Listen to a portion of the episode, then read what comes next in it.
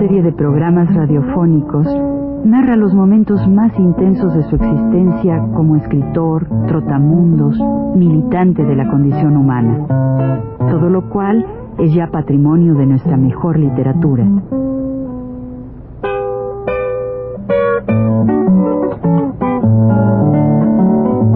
Con ustedes, Juan de la Cabada. Este, pues, eh, en esto que contamos el otro día, un poco, digamos, de la picaresca, digamos, de la, juventud, de los revolucionarios de antes, también entraba un poco el deporte, ¿no? Se hacía un poco de deporte en las mañanas, un poco de deporte, y después a la hora de que se iba a, a dar el pan, no se daba así como piezas, sino que el, este negro Yuliak se ponía un kimono rojo y salía con el pan y lo tiraba así, ¿verdad? Y la cosa era este, los más ágiles, los más altos agarraban el pan. Ahora, nada más uno podía agarrarse, pero los más altos eran los que agarraban las primeras piezas. Y así se iba partiendo, haciendo, la, haciendo deporte para la conquista del pan, ¿verdad? Entonces, bueno, digo estas cosas porque eran así un poco, un poco divertidas, ¿no? Una cosa así de vida pesada, al contrario.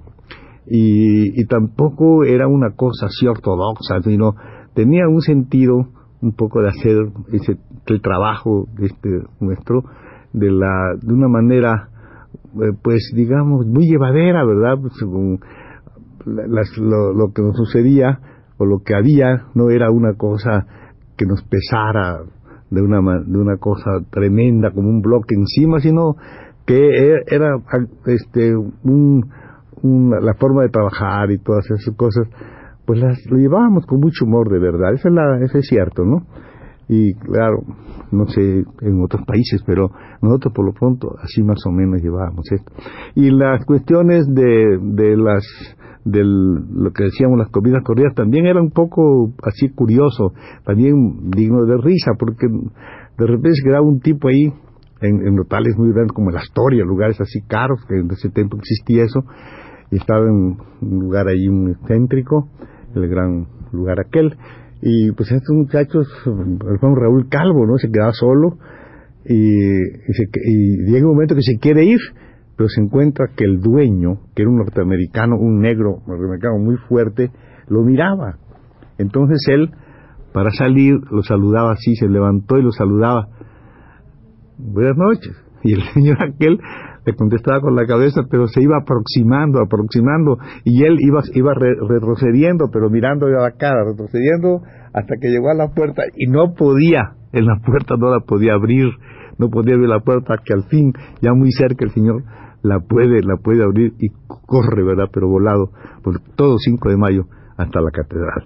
Todas estas cosas este, ocurrían así, de algún, por ejemplo, como algún compañero de Fernando de la llave, que ese no, ni siquiera, ni siquiera esperaba que se, que se, que hubiera la, la ocasión propicia, sino que él pegaba un salto, ¿verdad? Y los otros también, encima de las mesas, y empezaban a, gritar, estamos locos, estamos locos, estamos locos, y la gente asustadísima, o sea, que te quedaba así patidifusa y aquellos se iban tranquilamente, todo el mundo, porque brincaban sobre las mesas, y era una forma así un poco curiosa, ¿no? De, de evadir esto que de otra manera no hubieran podido, supongo yo, subsistir muchos. Pero así también había bailes. La represión encima, se hacían bailes, ¿verdad? Bailes, lo poco que se reunía, pues se daba movimiento, era cosa así, ¿verdad? Y había esos bailes. Una vez entonces había un baile por allá por, por Peralvicho, un baile de los compañeros. Bueno, estábamos todos en el baile y de repente este había un, un señor, había un compañero, compañero nuestro, pero de la clase media, abogado, abogado. Y estaba, pues natural lógico, ¿no? Pues enamorando a una de las muchachas, a precisamente a Benita. Estaba, entonces ella me dice, oye, mano, yo no puedo aguantar esto. Este, ¿por qué no nos vamos? El señor está muy empeñado en sacarme a bailar. Yo no tengo ganas. Entonces, vamos a ver si, si, tú llegas y me dices, vámonos, ¿no? Así, con mucha autoridad, y nos vamos. Y digo, bueno, sí, cómo no. Y en eso, Julia, que yo vivía juntos, vivíamos juntos, él y yo vivíamos en el mismo hotel, ahí en la calle de, de Ecuador. Pagábamos la cantidad exorbitante de 60 centavos, ¿verdad? Fíjate nomás qué cantidad. Entonces, este, 60 centavos es lo que, lo que valía eso, y los dos además, los dos en el cuarto. Y en esto, pues yo pues, le dije, no, vamos, y nos fuimos, salimos, bien, despedimos a aquel señor, los dos, y nos fuimos. Y llegamos al hotel aquel. Ella lo cuenta en su libro, también Benita lo cuenta, es un poco, lo cuenta en su libro. Y llegamos sin, al llegar, el español dice, oiga, los tres van, dos contra una, dicen, sí, sí, dos contra una, entonces ya subimos, nos reímos mucho, nos subimos, y estuvimos toda la noche conversando, y en la mañana fuimos a tomar café. La cosa era únicamente pasar la noche, no, no en el frío, salimos y fuimos a desayunar. Ella cuenta en su libro este, este, este pequeño episodio. Y de allí, pues, sucede que personalmente yo, pues, em, estamos pues haciendo nuestro trabajo y toda esa cosa. Y esta muchacha Benita, que ya era amiga mía, me dice, oye, ¿por qué no vas a vivir a mi casa? Le dije, pero pues, ¿cómo hago? Dice, no, pues vas, dice, pues no hay más, te vas, ahí está mi hija y yo, dice, y, y ahí pues no tenemos otra cosa, pero te damos un cuero de venado muy bueno, y un petate muy bueno, y, así con unas cobijas, ahí estás muy bien, hombre, está bien. Le dije, bueno, y de paso, pues vamos a practicar que yo pueda, yo pueda leer y escribir, ¿no? Dije, ah, pues sí, cómo no. Y efectivamente yo llegaba todas las noches y sacábamos los, los, los, libros y los lápices y empezaba a escribir y yo le iba diciendo, etcétera, cosas, y vamos leyendo y eso, ¿no? Y ella iba aprendiendo, aprendiendo a escribir, sí. Y aprendió, claro. Y entonces, pues, me decía, oye, ¿sabes qué pasa? Yo qué, toda la gente dice, este, creen que yo, que tú vives aquí conmigo, dice, y, y, toda la gente, pues, habla, ¿no? Dice, y me dicen a mí, me aconsejan, pero ¿cómo vives con ese peludo? Ese, ese, es un vago, ese no, ese, es obligado, ¿cómo te va a mantener? Piénsalo, piénsalo. Decía, bueno, ¿y tú qué piensas? Yo pienso que ojalá fuera verdad, pero como Entonces, así, así era la broma, no jugábamos mucho, hasta que yo un día no sé por qué no fui. No pude ir, no llegué a tiempo, me suele pasar. Y entonces, pues, al otro día fui, claro, llegué, y me encontré que estaba un compañero Alberto Martín y otros compañeros, otros dos más sentados conversando. Y ella estaba no fijan, no estaba en la casa, la había mandado con su hermana Lupe, entonces ella estaba conversando así, eh, este, puesta así reclinada en el, en, el, en, uno de los barrotes. Y conversando, conversando, yo también entré en la conversación, pero ellos se fueron. Y sabían que y me dice, ay, no sabes lo que me pasó ayer, ¿qué pasó? Que no pude dormir toda la noche. Si hubiera, pero no podía ni cómo avisar, yo, ¿cómo aviso? no podía avisar yo esto. Me dice, bueno, pues, em, este, que sí, hombre, qué lástima, pero yo no pude dormir pensando que te hubiera pasado algo, porque era, peligroso, ¿no? Esa era la época, te había pasado algo y todo, hombre. Pues ya ves, hombre, bueno. Y ahí nos quedamos, conversando, y ya esa fue la noche en que se decide que sea mi amante aquella noche. En la mañana que despertamos, yo no pensaba, no pensaba nada, yo pensaba verdaderamente así nomás, ¿no? pero en esto de repente se, suman unos tipos por encima del postigo y empiezan a gritar y a anunciar toda esta cosa, ¿no? Eran los que los que estaban velando por el honor de ella, por la, ¿ah? Entonces yo me tuve que salir, le dije, no, ahí me salí corriendo a ver a un amigo. Ay, hermano, San Pablo salió se llama mi amigo, qué barbaridad. Le digo, fíjate tú qué me ha pasado. ¿Qué te ha pasado, mano?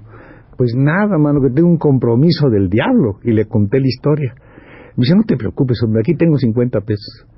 Con esos 50 pesos salí corriendo. Vivíamos en la calle García Diego. Y entonces salí corriendo y a unas cuadras está lo que se llama la colonia obrera. Y en el número 14 en la calle de Fren Rebolledo número 14. El número 14 es cabalístico entonces, porque ese número 14 me sirvió porque me costó ese departamento, que es una sala, cuarto, cocina, un cuartito arriba, unas hotehuelas, ese tipo de casas, ¿no? 14 pesos mensuales, ¿verdad? Claro que la luz había que robarla, porque no había luz, había que poner el diablito para que hubiera luz, no había todavía servicio, nosotros teníamos que hacer eso, y agua había que ir a buscar a la pluma, la pluma de agua hay que caminar unas cuartas y unas cubetas, pero de todas maneras era muy bueno ese, ese lugar, ¿verdad? Yo naturalmente que me quedé, eh, tuve que hacer el cambio, tuve que hacer el cambio porque pues qué podía hacer, ¿no? Y ahí empieza ya una, una, una nueva etapa de esta, de esta vida que hemos de platicar un poco este porque dura esto como un año y medio dos no toda esta esta, esta época esta vida con Benita. Eh, por otra cosa también curiosa es que en medio de todas estas cosas pues también teníamos que estar cuidando, este, muy pendientes de nuestros compañeros presos y, y andábamos siempre pues haciendo las protestas, manifestaciones, toda este, toda esta lucha muy muy viva, muy, muy activa, ¿no? Nosotros, nunca había presos, nunca estábamos tranquilos. Esta, era una organización que estábamos haciendo siempre, y la policía, claro está, siempre nos atacaba, pues claro que sí. Yo también lo haría, ¿no? Constantemente nosotros defendiendo a nuestros compañeros. Y en estas cosas, de repente, una noche, sí recuerdo, un poquito antes de vivir con Benita, también era curioso porque muestra también algo de la pureza que hay en estos problemas, ¿no? veníamos de, de, haber protestado y haber hecho unos mítines y esa, esta muchacha Elisa y yo. Y en ese día fue el día que murió un compañero, que es un compañero anarquista muy conocido, Librado Rivera, un compañero, pues compañero de Flores Magón, vamos, un compañero muy, y murió, como saben ustedes, en un accidente. Venían comentando aquello un poco triste, siempre nos daba tristeza, ¿no? Que hubieran estos, hubiera este, estas cosas. Y pues, eh, pero subimos a un camión rumbo a la casa de ella, que era como digo, en esa calle que se llama del Pino, muy al principio de las calles de Pino, allá por San Cosme, ¿no? muy cerca. Y en esto que nosotros dimos cuenta que había subido un policía y nos habíamos estado en agua, pero frenética, furiosa, ¿no? Entonces el, el, camioncito de aquellos chiquitos iba a toda velocidad, pero aquel no se atrevía, iba atrás, en, la parte de atrás y de pie, el policía, nosotros íbamos sentados y nada más mucho ojo, ¿no? Con el tipo. Y de repente, ya por la, por esa, por las, Juárez Loreto, ustedes recuerdan el, el, este, el, recorrido de aquel camión, de aquel camión. Pero ya cuando estábamos cerca de la estación, de esta estación que se llama Estación de Buena Vista, pues hay, hay, hay, unos hotelitos, unos hotelitos que hay ahí, y ahí vivía un amigo mío, un amigo que se llamaba Heredia, ¿verdad? Se llamaba Heredia, Pedro Heredia. Y entonces, en esa cosa que el camión a toda velocidad, pum, que de abajo yo, y se tira ella también, y nos, metimos, y nos metimos en el hotel. Vimos a Heredia, y este nos, este enseguida habló para que nos dieran un cuarto juntos, claro, no podía pagar el este, pues ahí pasamos la noche nosotros en una castidad absoluta porque pues, ella era una compañera y, y, había mucho sentido, aunque con todo esto, de la fraternidad entre, entre compañeros y, y un dar respeto solamente que cuando aquellas gentes se decidían de voluntaria, muy acuerdo, pero si no, no había problema, nosotros vivimos siempre en este estado, ¿verdad?, de, trabajo.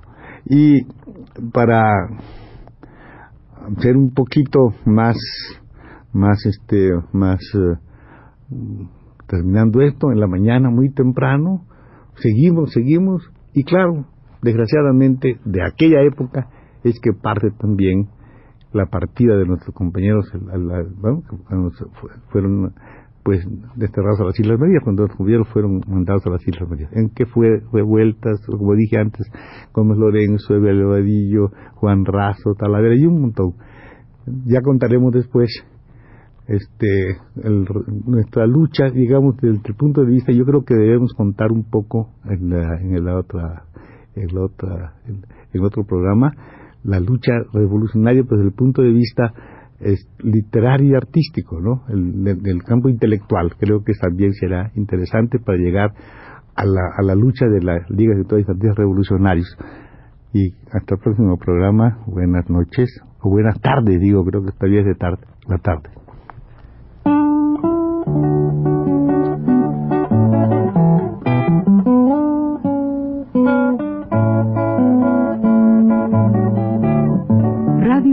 Presentó Recuento Vivo.